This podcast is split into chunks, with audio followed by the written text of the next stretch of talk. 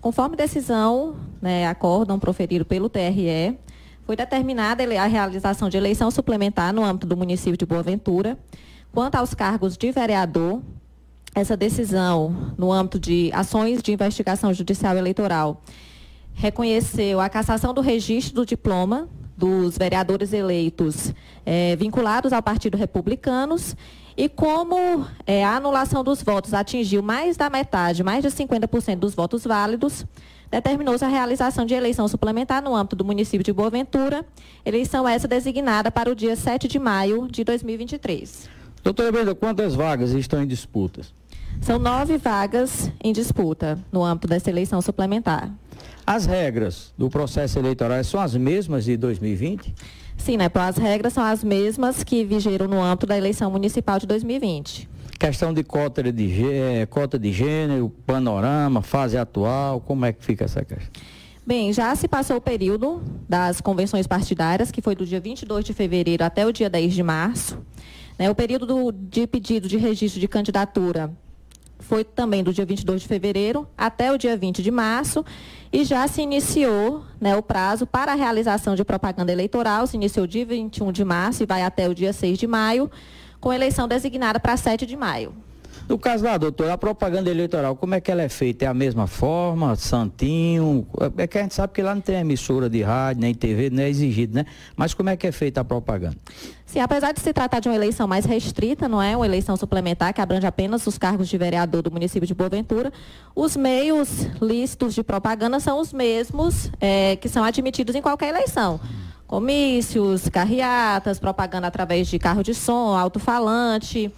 Esses mesmos meios lícitos já admitidos em legislação são também é, admitidos a serem realizados nessa eleição suplementar. Designada para o dia 7 de maio, resolução do TRE estabeleceu que apenas os eleitores que inscritos no âmbito da 42ª zona, no município de Boa Ventura, que estejam em situação regular no cadastro eleitoral até o dia 7 de dezembro do ano passado, é que estarão admitidos a votar nessa eleição suplementar.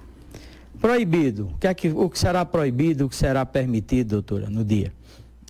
Pronto. Quanto às vedações, né, os meios de propaganda hum. ilícitos continuam vetados, é, questão de outdoor, é, realização de propaganda eleitoral no dia da eleição também não é admitida, apenas a manifestação silenciosa e individual de cada eleitor. E quanto às vedações, aplicam-se as mesmas previstas na legislação eleitoral ordinária. É, foi se comentar, doutora, que abriria uma exceção para carro de som. Existe isso, não, né? Não, não, não, não há é, previsão. Continua de... proibido, né? E a questão de bares, a senhora determinou o fechamento? Vai Bom, funcionar ainda não houve nenhuma determinação mediante portaria quanto a essa questão de, de vendas de bebidas alcoólicas na véspera do pleito. Isso uhum. ainda vai ser analisado. Ah, o registro de candidatura já tem um número? Pronto. Quanto a essa eleição suplementar, é, houve pedido de registro de candidatura de 20 candidatos, certo? Estão é, agremiações partidárias que estão participando, né, que requereram esse registro. Temos a federação abrangida pelo PSDB e o Cidadania, é, a qual requereu o registro de sete candidatos. O MDB requereu o registro de um candidato.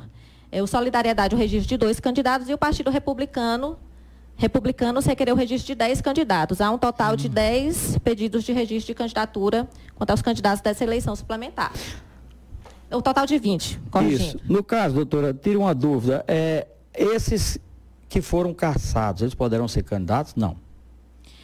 Pronto. A, é, a decisão do, do, TRE, ela determinou a anulação né, dos votos que foram atribuídos aos candidatos vinculados ao Partido, ao Partido Republicanos.